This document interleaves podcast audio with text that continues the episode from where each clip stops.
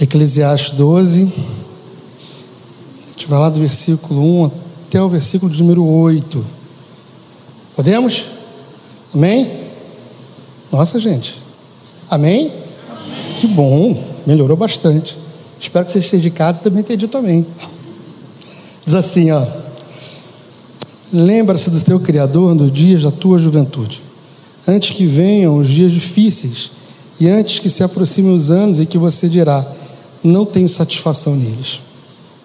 Antes que se escureça o sol e a luz, a lua e as estrelas, e as nuvens voltem depois da chuva. Quando os guardas da casa tremerem e os homens fortes caminharem encurvados.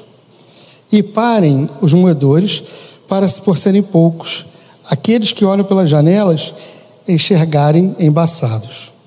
Quando as portas da rua forem fechadas e diminuir o som de magoagem, quando o barulho das aves o fizer despertar, mas o som das trombetas e as canções lhe parecer fraco. Versículo 5.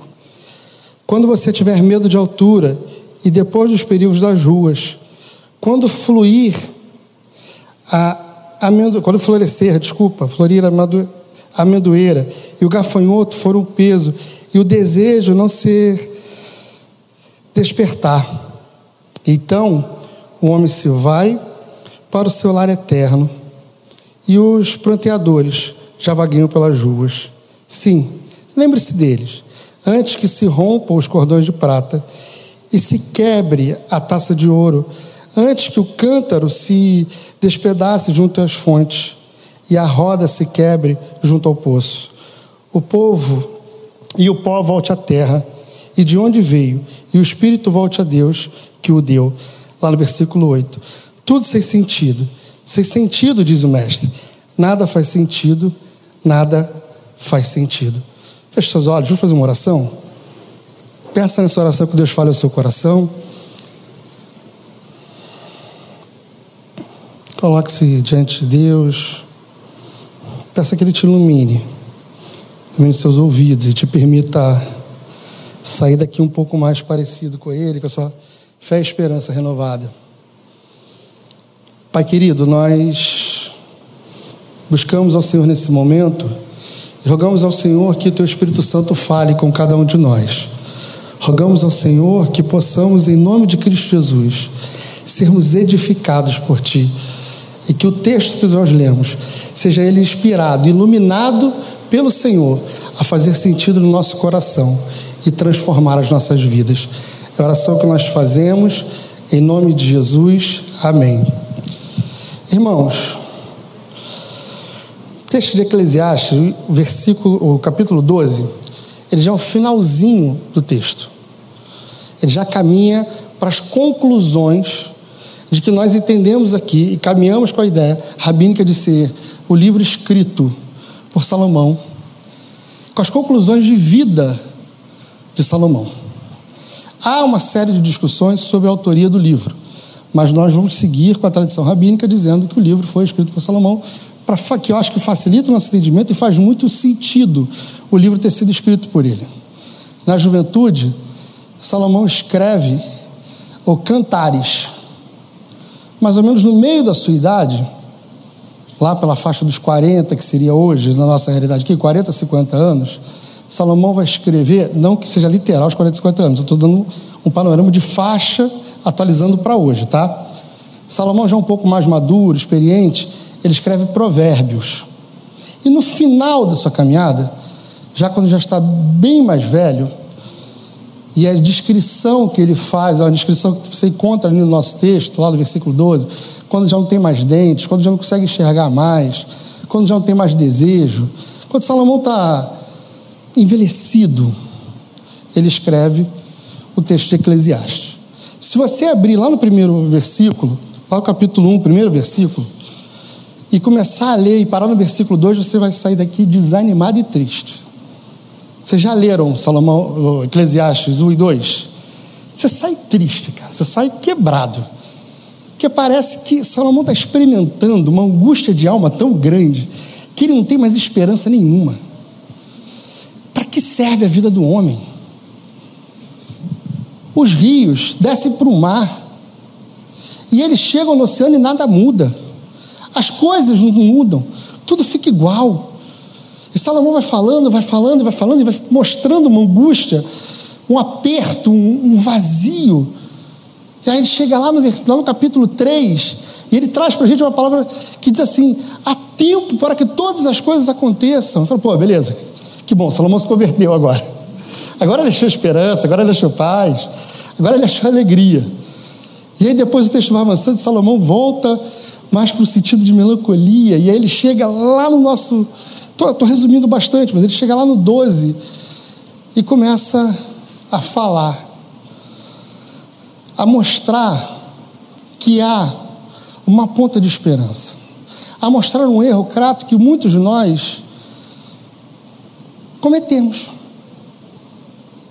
Um erro de olhar para a vida a partir da perspectiva de coisas, olhar para a vida a partir da perspectiva de caçar sentido e de criar objetivos e criar metas e formar novos objetivos para fazer com que a vida tenha sentido. E Salomão vai caminhando e caminhando e caminhando e mostrando que esse desejo de buscar sentido na vida, ele vai sendo diminuído com o passar dos anos. E que quando chega os dias maus, a gente olha para trás, a gente faz uma retrospectiva e pensa que tudo que foi feito, que tudo que foi realizado, que tudo que foi produzido, que tudo que saiu do sol do nosso rosto e da labuta das nossas mãos, não completam na nossa vida um vazio que nós não sabemos explicar o que, que é. Você está falando com Salomão, você entendeu o que, que, que você está falando com ele? Você está conversando quando você está lendo com ele? Que é um homem que, quando tem uma oportunidade de falar com Deus, ele diz o seguinte: Deus vira para ele e fala: O que, que você quer? Qual o seu desejo? O que, que eu posso te dar? A resposta é: Quero ser inteligente. Quero ter inteligência. Eu quero ser um homem sábio. E Deus diz para ele, porque ele escolheu certo, ele vai receber mais do que isso. E a Bíblia começa a falar de Salomão como o homem mais rico que pisou a face da terra. A Bíblia começa a falar de Salomão como o homem que tem o maior harém que um governador, ou que um chefe de Estado, ou que o rico poderia ter. A Bíblia começa a falar de Salomão como um homem que, quando se interessa por cavalos, não compra um cavalo popular, vai buscar os cavalos dos egípcios, que eram os cavalos mais bonitos que havia naquela época. E ele não compra um cavalo, ele compra vários. Tanto é que Cantares ele diz para a esposa que ela é mais bonita que todas as éguas que ele possui. Por favor, não vai fazer esse elogio quando chegar em casa, não, tá, gente? Não vai dar certo, acredita em mim, não vai dar certo. Não que eu tenha feito, tá, gente? Mas ele olha para a sua vida, para a sua fortuna, para as suas conquistas, para tudo que ele realiza, e ele chega à conclusão que o seu trabalho foi em vão.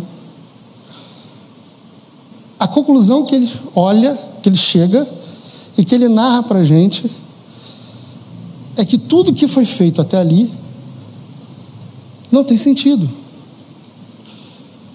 Que por mais bonitos que sejam os cavalos, não passam de vaidade. Por melhor que seja as roupas que se vestem, é vaidade. Por maior que seja a sua inteligência, é vaidade. Infelizmente, a nossa racionalidade a racionalidade humana, ela não consegue explicar para a gente o que o, o vazio que nós sentimos é, significa ou se completa. E por isso que muitas vezes os nossos corações, que são enganosos, o coração do homem é enganoso, nos leva a responder a pergunta que fica dentro de nós, suprindo a nossa vida de coisas que a gente não precisa com objetos ou com coisas que não completam. Nós somos insaciáveis. Eu e você somos insaciáveis. Nós nunca vamos estar satisfeitos. Schopenhauer, Arthur Schopenhauer dizia que o que é a vida, senão um balanço entre o ter e o se tornar obsoleto, se não se tornar mais desejoso. Você, talvez, há alguns anos atrás, quando foi, até hoje, já tenha passado pela sua lista de desejos, o desejo de comprar um apartamento e serve, dois quartos, sala, cozinha e banheiro. Depois você precisa trocar. E depois você precisa trocar, porque ficou pequeno. As roupas que você usava já não servem mais. As pessoas com quem você anda usam roupas melhores. E aí você trabalha mais, ocupa mais o seu dia. Se enfia em mais contas. E busca mais coisas. E busca mais formas de abastecer os seus desejos, os seus caprichos, os seus anseios, porque você quer calar algo dentro de você que você não sabe o que é. Que você não tem condições de tapar aquele buraco. E assim como um quebra-cabeça, a gente vai tentando achar qualquer peça para completar e vai dando uma angústia, porque em alguns momentos da nossa vida, nenhuma peça completa. E a gente que fica desesperada, há pessoas como eu e vocês, e tenta achar qualquer pecinha ali, bota, força, para ver se ela vai. Todo mundo já brincou de quebra-cabeça aqui, acredito eu. A gente quer completar aquilo que está faltando. A gente quer fechar ciclos. E a gente, sem querer, se perde em um momento de dizer para Deus que o que mais eu quero é ser alguém sábio e tentar conquistar o mundo, porque as coisas se tornaram pequenas para mim e o meu desejo sempre mais ávido. Francis Schaeffer tem uma frase que eu gosto muito, que ele diz que o homem sedento, tolo, busca saciar a sua sede com água salgada ou água saloba. Se você quiser contextualizar, o homem tolo é aquele que está com sede, para em algum lugar e pede uma Coca-Cola. Vai resolver o problema nos primeiros dois minutos, vai descer geladinha. Cinco minutos depois você está com mais sede ainda. Porque você não buscou saciar a sua sede com o que realmente mata a sede, a sua sede. E quando a gente tenta completar os nossos vazios, completar a ausência, o lugar de Deus na nossa vida, com coisas que não são essenciais, a gente toma exatamente essa atitude de buscar matar a sede em fonte de água saloba. E a sede volta. Volta pior. E aí você precisa de mais para completar. E aí você precisa de mais para completar. A vida do homem não é, em hipótese alguma, para juntar riquezas, para juntar poder, para ter o que há de melhor do que essa terra possa desfrutar. A minha e a sua existência nesse mundo não é, em hipótese alguma, para o sentido de acumular sem ter a necessidade para aquilo. Uma vez eu estava conversando com uma pessoa e a pessoa dizia que não fazia terapia, que ela não precisava de terapia. E aí você vai olhar, toda semana chega compra, compra, compra, compra, compra, compra, compra, compra. Ela está trocando a terapia por um outro problema. Porque as angústias, as aflições que estão chegando para ela, ao invés de serem tratadas, elas são colocadas ali, no cantinho. Sabe a criança que fica dando trabalho para gente? E a gente dá um pirulito e ora para aquele pirulito demorar a acabar? É isso que a gente faz. Quando a gente tenta tapar a ausência de Deus na nossa vida, o sentido da nossa vida, com as coisas que não são essenciais para a gente. por favor, não pense em momento algum que o meu discurso, que a minha fala nessa noite, seja para você sair daqui, abandonar o seu emprego e viver o que de melhor você puder. Não. A gente deve conquistar, a gente deve avançar, a gente deve produzir, a gente deve fazer todas essas coisas que a gente faz, mas isso não pode ser o objetivo da nossa vida. Porque quando você chegar na sua velhice, quando você chegar no final da sua caminhada, você vai olhar para trás e você vai falar: o que, que eu fiz da minha jornada? O que, que eu marquei? Quais histórias eu fui protagonista? Ou quais histórias eu fui coadjuvante? Aonde eu dominei e aonde eu fui dominado pelo meu desejo? Aonde eu fui aquele o autor na minha história e aonde eu fui alguém que foi vivendo, vivendo, vivendo e chegando até lá? Nada tira da minha cabeça que quando Salomão vira para a gente, vira para gente, lembra dos seus tuas, da, da tua mocidade? Parte do que está ali é porque quando nós lembramos, nós olhamos para trás, nós olhamos, por exemplo, para quando nós nos convertemos, para como nós chegamos à igreja, nós olhamos uma pessoa diferente, uma pessoa que tinha sede por buscar o que era essencial, mas que num determinado momento essa sede foi sendo diminuída. Não diminuída, o desejo de buscar foi ser diminuído, mas a sede foi aumentando. Salomão não está dizendo para jovens apenas que eles precisam se converter ao Senhor porque dá tempo de estudar, porque dá tempo de aprender, porque dá tempo de viver uma vida com Deus.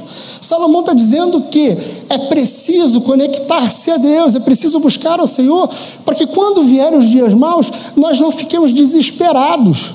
Quando vierem os dias maus, a gente não fica olhando para um lado e para o outro e fala, tá, o que, que eu fiz com isso tudo?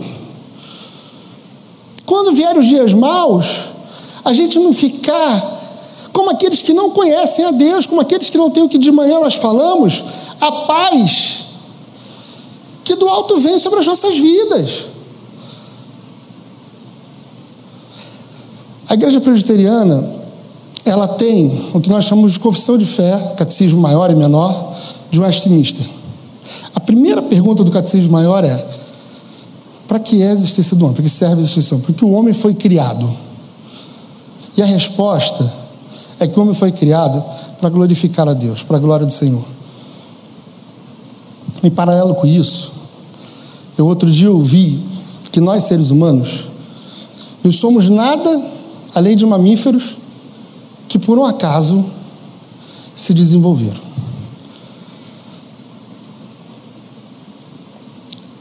Quero te dizer que apesar de você ser um mamífero, apesar de você ter se envolvido, apesar de você ser muito pequeno, olhando para 7 bilhões de pessoas no universo, do mundo, você não é alguém insignificante ou desprezível. Você não é alguém que veio a esse mundo para sofrer porque outras pessoas precisam escarnecer de você. Você não veio para ser escada. Você veio para ser protagonista da sua própria vida ainda que o protagonismo seja, em alguns momentos, aquele que se coloca no plano de fundo para que outros voos mais altos. Nós, seres humanos, fomos chamados por Deus, criados por Deus, para adorarmos ao Senhor, para caminharmos com o Senhor, para andarmos todos os dias da nossa vida na certeza de que Jesus Cristo Nazaré está conosco. Se Salomão apresenta nos primeiros versos fragilidade de alguém que está profundamente angustiado, ele vai para o versículo 14 dizendo: Busque ao Senhor, enquanto você tem avidez para isso, enquanto você tem desejo. Se debruce sobre as Sagradas Escrituras enquanto você enxergue. Se alimente de Deus enquanto você pode palatar aquilo. Seja alguém que se enche do que é bom que tem a sua fé e a sua esperança fortalecida em Jesus, em Deus, porque quando vierem os dias maus, e quando a repetição dos dias for acontecendo, e quando tudo parecer sempre igual, você entenderá que não é igual, porque Deus está contigo na sua história. Lembre-se do seu Criador no dia da mocidade. Lembre-se do seu Criador nos dias que são frios Lembre-se do seu Criador na sua alegria. Lembre-se do seu Criador e faça com que tudo que o seu Criador te oportunize ter ou ser, abençoe aqui está do seu lado. Porque tudo fora desse contexto nada mais é do que vaidade. Nada mais é do que vaidade. Se você, eu, faço algo de relevante para a glória de Deus, abençoo vidas, seja uma, duas ou dez, aquilo que eu fiz é obra de Deus na vida de outras pessoas. Se você fazemos por fazer, para mostrar, para apresentar como relatório, nada mais fizemos do que vaidade. Vaidade, no sentido hebraico da palavra, é algo que a gente não pega, é algo que passa, que escorrega pelo nosso dedo. É algo que não é vaidade nos nossos dias, de pintar, de cortar o cabelo para ficar na moda, ou usar a roupa que está no momento. Vaidade é tudo aquilo que é construído para mostrar para o outro o que não faz sentido para ninguém. Sabe o que é vaidade? Quando você, alguém vira para você e fala, cara, estou precisando de um carro para levar fulano para o hospital. Aí você responde, é, eu tenho dois carros. Que bom. Quando é que você vai pegar aquele e vai botar para servir o seu irmão? Um deles para servir o seu irmão. Quando os dias maus quando os dias bons estão aqui, você convida todo mundo para a festa e você oferece o melhor vinho, a melhor carne e etc e tal. E o único objetivo seu de vida é você mostrar para aquelas pessoas que ali estão que você faz churrasco de picanha e não de bola da pá. É vaidade. A gente não tem prazer naquilo. É só para mostrar que a gente tem, que a gente pode que a gente é capaz. Essa semana eu vi uma referência muito legal, que é o poder do bife. Que algumas pessoas têm o poder do bife. O poder do bife é o seguinte: a pessoa tem um poder na vida. Ela é aquela tia que bota o bife no prato dos outros. E a regra é: só pode ter, comer um bife. Aí você passa e fala: pô, tia, posso pegar dois bifes hoje? Não. Você só pode comer um bife. Ou então ela fala assim: Ô mocinho, tá pegando dois bifes? Não sabe ler, não? Eu tô aqui para te vigiar. É um poder pequeno. Às vezes a gente tem poderes pequenos que servem para limitar os outros ou para diminuir os outros, porque a gente quer mostrar que a gente pode. A gente é tão pequeno, esquece que em algum momento da nossa história a gente vai deixar de enxergar, a gente vai deixar de ter prazer com as coisas. Irmãos e irmãs, se há um chamado de Salomão para as nossas vidas, é que a gente entenda que o nosso lugar não é o lugar daqueles que fazem coisas e vão, mas é o lugar daqueles que, em primeiro lugar, buscam, se alimentam e se preenchem do que vem do alto, que desfrutam por mais tempo daquilo que do alto vem. Sabe quando você olha para sua caminhada? E você pensa assim: eu poderia ter feito diferente? Vou confessar um pecado. Há cerca de três semanas eu enterrei um amigo, três semanas atrás, que por um acaso eu sou padrinho do filho dele. Ele me considera como padrinho. Na realidade, o pai me considerava como padrinho e o filho não. Eu vou chegar na história porque eu vou contar o pecado inteiro.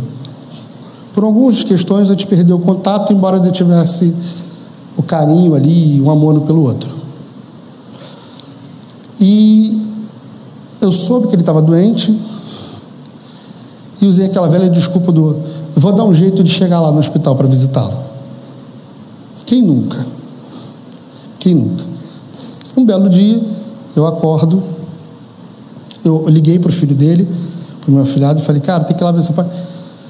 Tio, não precisa ir porque ele está na UTI e ele está desacordado. Beleza. Não usei o tempo certo, não podia estar no tempo presente. Dois dias depois, recebo a ligação que ele veio a falecer. Primeira coisa que passou na minha cabeça: deveria ter feito diferente lá atrás. Deveria ter feito diferente lá atrás. deveria ter arrumado tempo. Eu arrumei tempo para ficar cinco horas, ajudar lá nas coisas da cerimônia, do, do ofício. Arrumei cinco tempos para ficar cinco, arrumei tempo para ficar cinco horas lá. E não tive um, uma hora para sair e visitá-lo enquanto ele ainda podia me ver e podia conversar comigo. Sabe o que acontece? Salomão está chegando à mesma conclusão que eu cheguei naquele momento. De que valeu tudo que eu fiz?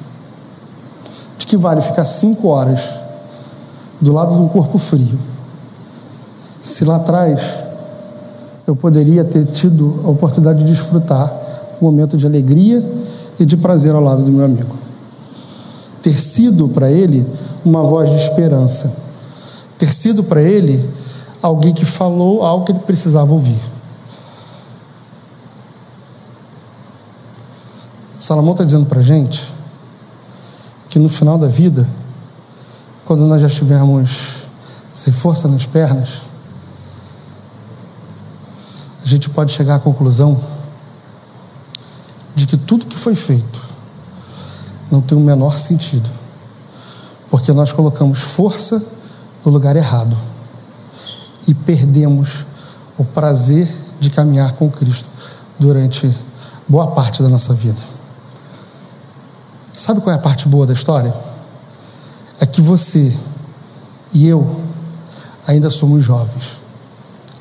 Apesar dos meus cabelos brancos e de outros aqui, que estão junto comigo, nós temos a oportunidade de, nesse momento, daqui para frente, fazer com que a nossa vida seja diferente. De olhar para a nossa caminhada e fazer com que ela tenha sentido. E olhar para a nossa vida não com quem busca sentido no vazio, mas olhar para a nossa caminhada com quem busca sentido aos pés da cruz de Jesus com quem busca sentido e alimenta e mata a sua sede com água que pode resolver o nosso problema e não com elementos que nos darão mais sede ainda. Eu não sei quantos anos você tem, mas eu quero te dizer que você ainda é jovem e que você pode sim se apegar ao Senhor ainda, estar próximo de Deus ainda.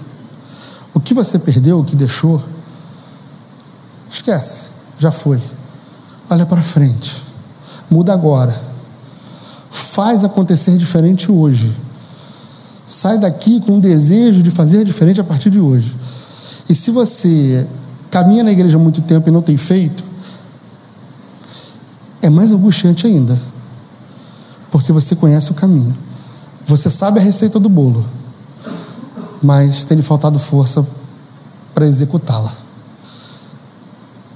Jesus de Nazaré, que nos convida para caminhar com Ele, é o que nos dá força e nos sustenta, para juntos podermos olhar para o passado e ver que nos momentos ruins, que nas noites frias, que quando nos faltou força, nós não estávamos sozinhos e que a nossa vida não se resumiu em vaidade, porque nós fizemos que ela, nós permitimos que ela tivesse sentido quando incluímos Jesus de Nazaré na nossa caminhada quando assumimos a figura de protagonistas da nossa relação com Deus, e não como homens e mulheres que buscam sentido na vida em qualquer lugar.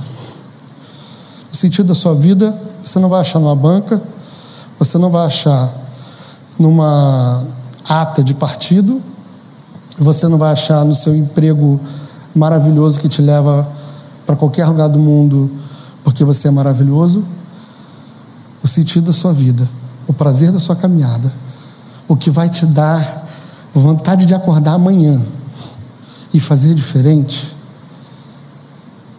chama-se Jesus de Nazaré.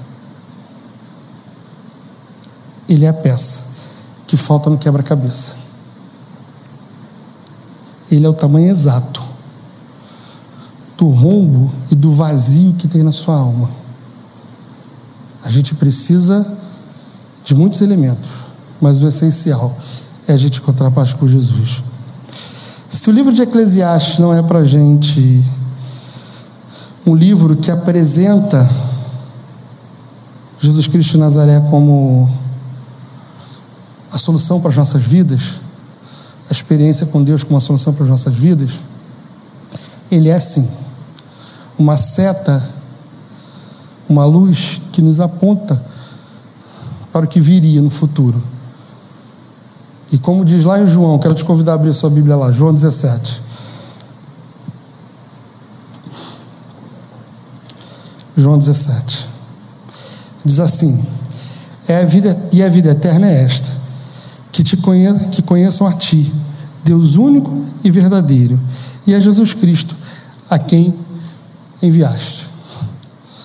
Se você está procurando sentido na sua vida, se você quer saber se a sua vida, o que é a sua vida, se a sua vida é uma piada, se a sua vida é um pouquinho, é uma pitada de trabalho, uma pitada de amor e um pouco de sono, se você quer saber a existência da sua vida, a existência da sua vida é que você reconheça que Deus é o autor da sua vida. Que Deus é aquele que te carimba como especial, como alguém que é amado.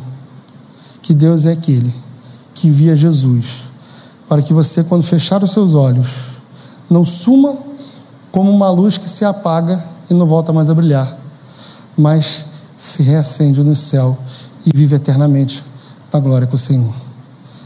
É para isso que você nasceu. É para isso que você existe, é para isso que você está aqui, é para isso que você nos ouve. Porque você é alguém que Deus quer construir uma história junto. Que Deus quer, deseja, que caminhe lado a lado com Ele. E que preenche todo e qualquer vazio que possa estar tendo na sua alma ou no seu coração. Se a gente pode fazer um link desse texto com outro, tem um que eu amo, amo. Está lá em Lamentações, se não me fala a memória, 23. Traga, traga sempre na sua lembrança, no seu coração, na sua mente, aquilo que te traga esperança. Por isso, jovem, jovens, aparece para, para estarem mais próximos com o Senhor.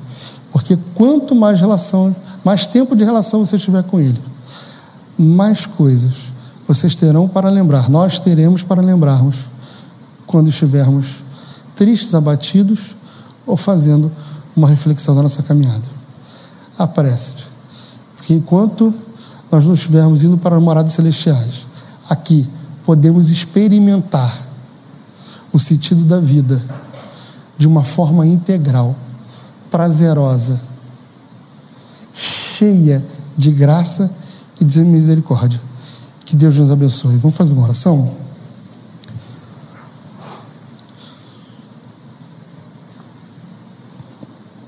A gente vai repetir uma música que é uma oração também.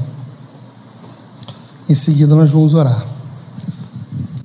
Pai, que quando essa celebração acabar, que a gente vá para casa com essa certeza de que o Senhor está com a gente de que o Senhor sempre está com a gente, que ninguém se sinta sozinho nessa vida, que ninguém despreze a vida, Senhor, tentando encontrar sentido fora de Ti, que a gente inicie essa semana, que já começa no dia de hoje, com essa consciência que a cada dia dessa semana a gente te agradeça pela Tua presença, onde quer que a gente esteja, ali o Senhor está com a gente, que os nossos dias sejam benditos diante de Ti que a gente viva a vida mais bonita que a gente puder e que a nossa história seja um verdadeiro testemunho da tua companhia e do teu amor.